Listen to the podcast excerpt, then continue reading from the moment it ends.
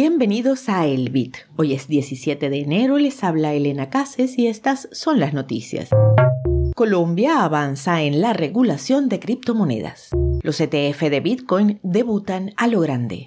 Bitcoin hace historia con su primera cruz dorada semanal.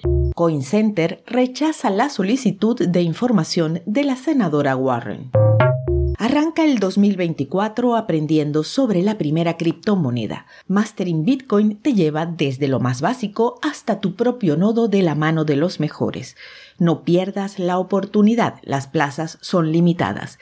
Entra a libreriadesatoshi.com para inscribirte. Si vives en Latinoamérica o eres parte de una comunidad vulnerable, puedes postular por una de las becas.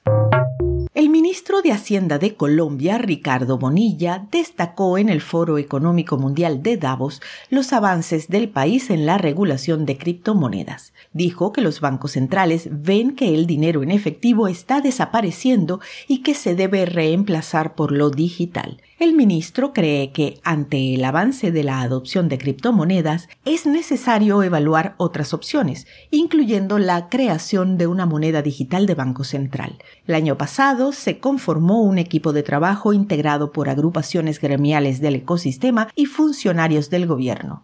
El grupo comenzó sus debates a mitad de 2023 y elaboró una serie de lineamientos para la regulación. Estos fueron presentados en septiembre por el superintendente financiero César Ferrari y falta que el borrador final del proyecto sea entregado al Ejecutivo y luego introducido al Congreso para su aprobación. Los ETF de Bitcoin al contado rugieron desde el principio con 10 mil millones de dólares negociados en tres días. Grayscale y BlackRock llevan la batuta, pero los expertos dicen que la liquidez y la adopción a largo plazo son claves no los flujos a corto plazo.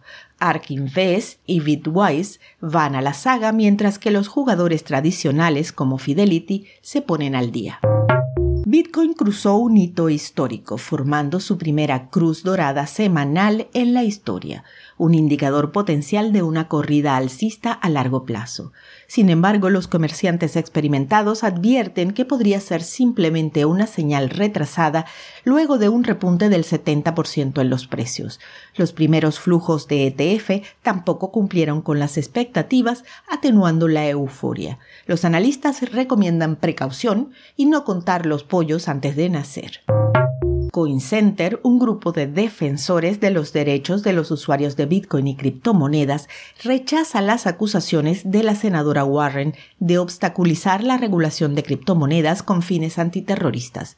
Al calificar sus proyectos de ley de injustos e inconstitucionales, el director ejecutivo de CoinCenter, Jerry Brito, dice que en realidad dañarían la libertad de expresión y sofocarían la innovación insta a Warren a centrarse en las agencias de aplicación de ley existentes, citando esfuerzos bipartidistas dirigidos a la obstrucción del uso de criptomonedas por parte de Hamas. Este acalorado intercambio resalta la profunda división entre los defensores de las criptomonedas y los reguladores sobre cómo frenar la actividad ilícita con criptoactivos. Al cierre, el precio de Bitcoin se mantiene alrededor de los 42.590 dólares por moneda. Esto fue el Bit, una producción de Proyecto Bitcoin.